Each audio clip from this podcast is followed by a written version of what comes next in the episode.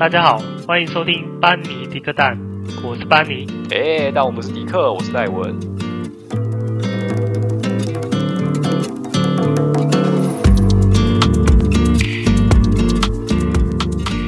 Hello，大家好。啊，今天呢，就又是我一个人，戴文呢，单枪匹马上阵。那今天主要想要跟各位分享的是，好像每次我一个人讲的时候，都会有韩星结婚。那这一次结婚的呢，就是《爱的迫降》里面的 CP，就是孙艺珍跟玄彬，终于是修成正果啊！当初在看这部韩剧的时候，我也觉得两个人就是非常的配。那所以今天主要是要讲。他们两个吗？哦，并不是要讲他们两个，我只是稍微 提一下这件事情而已，要蹭一下热度。那今天想要跟大家分享什么？今天想要跟大家聊一下，之前呢、在我们呃某些集数里面呢、可能或多或少都有提到说，就是我有去当交换学生的经验，那我就。大概讲一下这一部分的心得给大家听一下，对，因为主要是 我一个人讲的时候，我真的不知道讲什么，好吧？那我就直接进入主题。当初我为什么会想要选交换学生？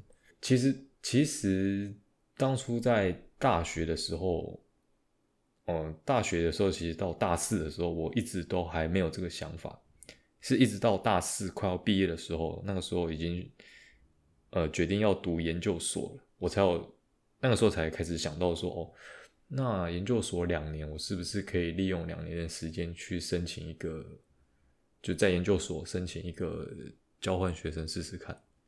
那也不是说，应该是说，交换学生是一个特别的，算特别的经验啊。我并不想要像一般念研究所的学生，就是哦两年，然后交一份论文。然后获得一个文凭，就这样毕业，我觉得有点可惜啊。因为大学四年，其实说实在的，就是也是 就讲不务正业嘛。就是我自己觉得啊，我并不算是特别认真的，但也都没有到很混，就是，就是哦，考前一个礼拜看书，然后 就就就考试，然后就安安稳稳的过了四年，然后都 pass，也没有被挡，也没有被当掉之类的。对啊，就很平顺的过完大学四年。我觉得这样真的是非常平凡的，再加上我们学校又不是的社团啊，并没有很兴盛，所以还好，就真的没有所谓多彩多姿的大学生活。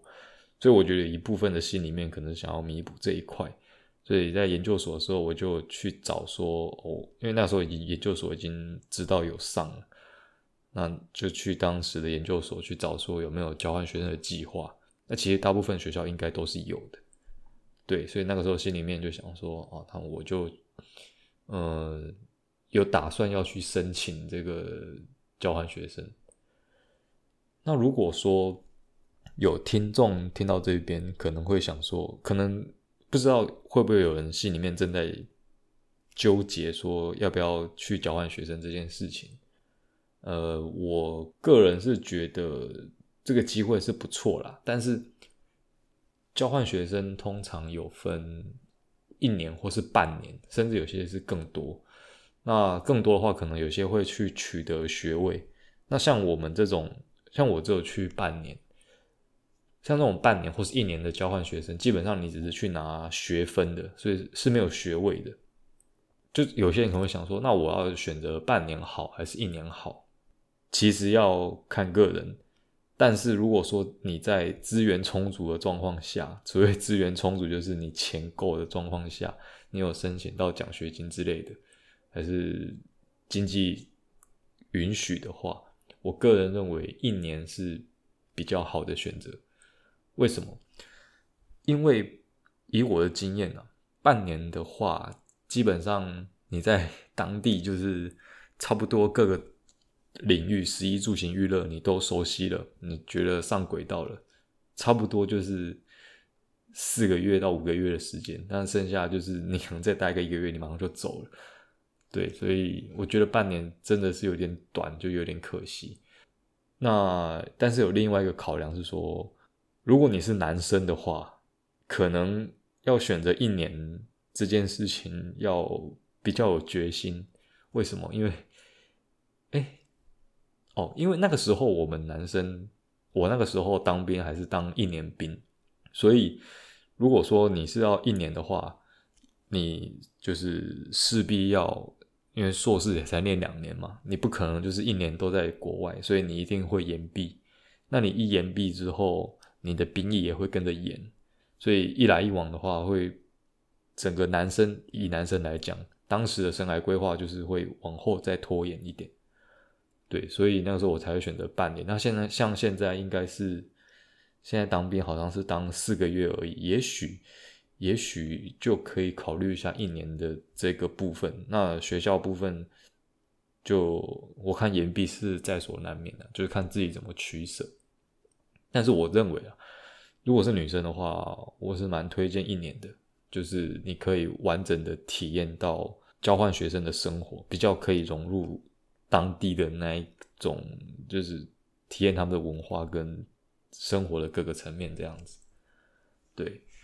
那再来就是说，呃，国家的选择，当时我们学校提供的有，主要还是看各个学校提供的姐妹校，因为他们都会通常会签合约，就是有姐妹校的这个合约在里面。所谓姐妹校，就是说我去你的国家的学校当交换学生，那但是我缴的学费是台湾这边的学费，那上那边的课程。所以基本上是不用多花什么钱，我是说在学校这部分，在学习这方面不用多花什么钱。那当然宿舍费、生活费那些是另外说。你要选择什么学校，主要还是要看你学校的国际事务处这边可以提供呃什么样的国家来让来来让你选。那我这边分享一下我们学校那个时候提供的国家有哪一些。那个时候主要就是美国。那欧洲的话有德国、荷兰、丹麦，印象中还有法国，然后还有立陶宛。亚洲的话，因为那个时候纯粹就是想要去英语系国家，所以就没有考虑那个亚洲的部分。但是亚洲部分，我印象中是有呃香港中文大学，还有日本跟韩国。印象中好像还有新加坡，但这边记得不是很清楚。那学校选择的时候。其实 最大的考量就是两个，就是两个点而已，一个就是经济，一个就是语言。那经济的部分，诶，就我所知啊，我们学校在美国这部分呢，他们虽然是签订姐妹校，但是每个学校就是每个国家跟跟你所读的台湾的大学，它的合约可能都还是有点不太一样。像美国的话，很多都是。你去到那边，你要修什么学分是需要额外再缴费的。那美国的学分费是非常非常非常的高昂，所以那个时候我看到美国这边是要另外再缴钱，我马上就打退堂鼓，就啊算了，不要。对，所以美国这边的话，基本上就是完全被我舍弃掉了。那再来的话就是欧洲的部分，因为像我们一般人，呃，如果你不是不是特别有去念第二外语，或是你是英外系或是外语系专长的话，基本上我们，我认为啦，台湾大部分人应该都是中文跟英文而已。那个台语就不用讲，台语在国外根本就用不到。对，那所以我们通常会想要选的是英语环境比较友善的国家。那欧洲的话，我们学校那个时候提出来的的。选项就有呃德国、荷兰、丹麦、法国跟立陶宛。立陶宛这个部分我比较不熟，所以就不讲。那个时候我也没有选立陶宛。那法国的话就不用说，他们一定是讲法文，所以你在那边如果你不会讲法文的话，可能你会比较吃力一点。那再来就是德国，德国的话，哎，应该说还好，但是他也会需要你会讲德文。只是他可能有些课程是他会开英语的课程，那有些是开德文的课程，但是比例上我就不是那么清楚。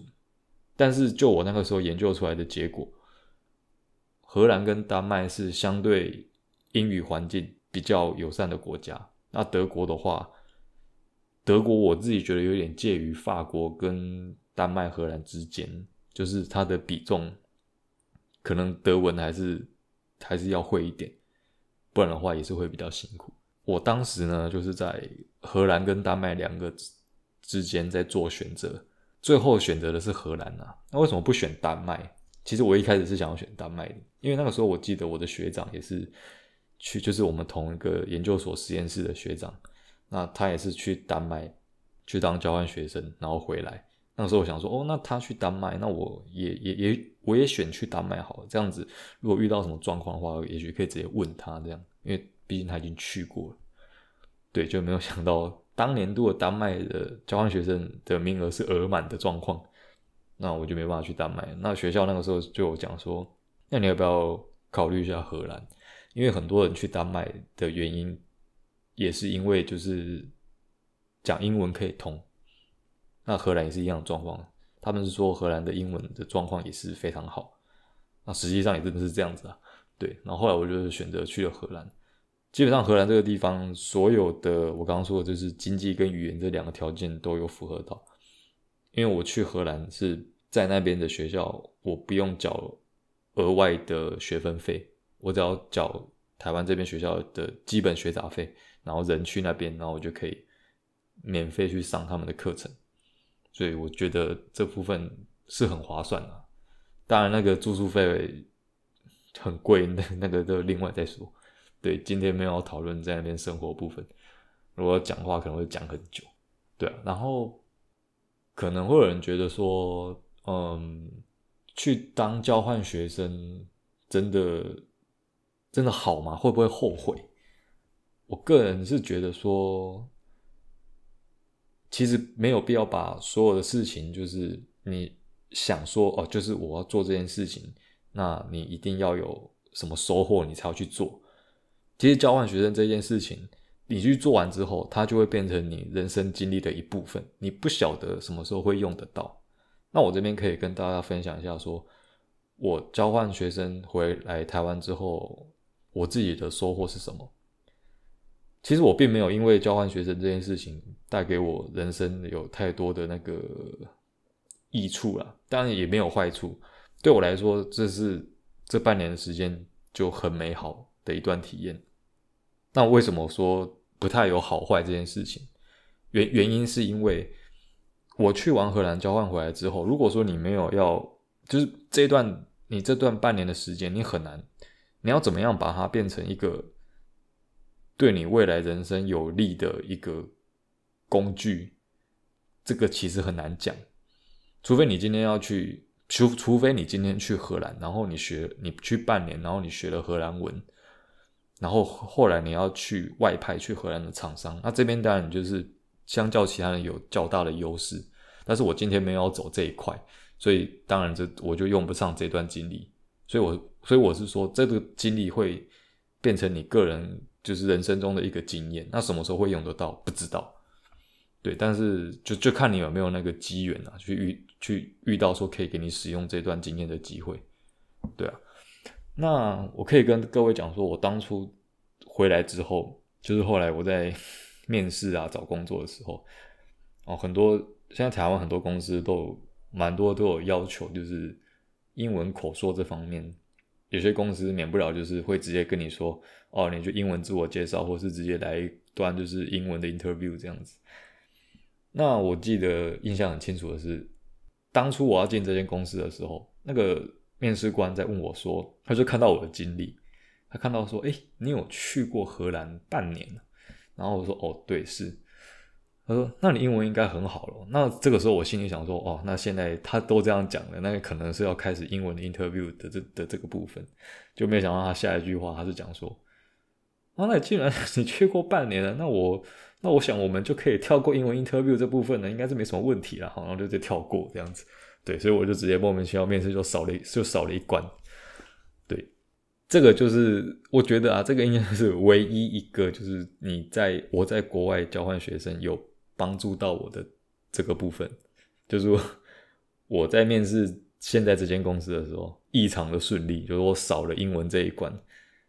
那当然，我当初都是有准备好了，就是没有想到说，哎，我竟然用不上这样子，他直接跳过，对啊，所以我就是像我刚刚讲的，就这段经验就是变成你自己的一个工具之后，你不晓得什么时候会有机会用到。然后就像我，就是我也不晓得原来这个东西在面试的时候真的有办法，就是帮我，这应该算是加分了，对啊，就是算是帮我加分这样子，就是不用特别去考核我英文能力的这个部分。嗯，那有些人也会想说，呃，交换学生是不是有机会在当地取职？就是因为你会在当地待半年或是一年的时间，那是不是有办法在当地取得？直接当地找到一些就业的机会。那以我半年的经验来讲，我我个人认为，半年的经验，除非你非常的积极，去接触当地的一些可能台湾人或是华人，去去了解说，哦，我到时候半年之后，可能因为学生签到期，然后我要离开，我是不是有机会再回来，然后找工作这样？除非你那个时候已经打听好了。不然以你半年的时间，我个人认为是是很困难的，不太有可能。但一年的话就不好说，因为一年的时间可能比较长，可能也许可能有这个机会，但是这个很难讲。而且，呃，依照我们当时的，就是去认识到当地在当地生活的一些学生，或者是博士生，甚至是有一些人就是在那边。跟荷兰当地人组建家庭的台湾人，就跟他们聊过之后，他们普遍其实，在那边生活，普遍都会遇到一个问题，就是会比较寂寞。我记得当初有遇到一个在荷兰念书的一个台湾的女生，她就有说，其实刚来这边的时候，她也是，她她也是，就我说实在，人人都是觉得国外的月亮比较圆，然后外国一切。感觉好像都是很美好这样子，但其实不是。你一个人到外外面之后，没有人可以就在台湾，大家语言相通，不管怎么样，你都可以找到一个愿意帮助你的人。但是在国外就不是，你可能遇到困难、遇到问题，你全部都要自己去解决。那你你有什么难过的事情，你也很难找到有一个朋友可以就是相知相惜，然后可以去。去去吐苦水这样子，所以在国外的话，你会特别容易感觉到说，哦，我现在真的是一个人，那就是这种孤独的感觉会特别的强烈。那跟台湾说你在外在外地在外县市生活，一一个人在外面在外县市生活读书，那个会完全是不一样的一件事情。因为比比如说，假设你到比较远的地方，比如比如说，哦，你可能家里住在台北，那你你。讲严重一点哦，你去金门上班还是去金门念书？你了不起就是 搭个船，然后你就可以，还是搭个飞机，你就可以回到台湾了，对吧？但是在在在国外并不是，你可能只有办法视讯跟家里的人联络啊，怎么样？但总归一句话，他们都不在你身边，没有办法没没有办法帮你解决说你当下遇到的困难，所以这就是一个人在国外的时候要想办法去克服的地方。我觉得应该也算是因为有这这些经历啦，所以你一个人在面对危机的时候，会才会知道说要怎么样去处理那些危机，然后才会长大。讲长大有点幼稚，嗯，大对啊，反正大概就是这样子。对啊，那今天跟各位分享就是说我就是很简单的跟大家讲一下，说我当初为什么要交换学生，那为什么选择荷兰？那那。交换学生完之后，我自己的心得想法是什么？以我现在来讲，我是绝对不会后悔说有这段经验的。那至于其他在国外发生的一些呃有趣的故事啊，还是什么大小事，如果以后有机会的话，我可以再跟大家分享，对吧？那今天就是比较大概，非常的粗浅，好，跟大家讲一下这个事情而已。那接下来就是过年后的第二周，我还不是很习惯开工这件事情。对，基本上我都是过完年之后，我就是期待二二八的连假。对，我现在就是在期待二二八连假。希我觉得大家应该也是跟我一样，都在想说二二八连假什么时候来？快快快快快！其实我也是这样子。好了，那差不多也该到结尾的时候。那如果大家有什么想要跟我们聊的呢？就是可以一样可以在我们的 IG 或是呃其他的平台，比如说 Mixbox、Spotify 或者是 Apple Pocket 都可以，然后可以留言告诉我们，或是 email 寄信过来，我们都会看。好，那今天就跟大家闲聊到这边，大家拜拜。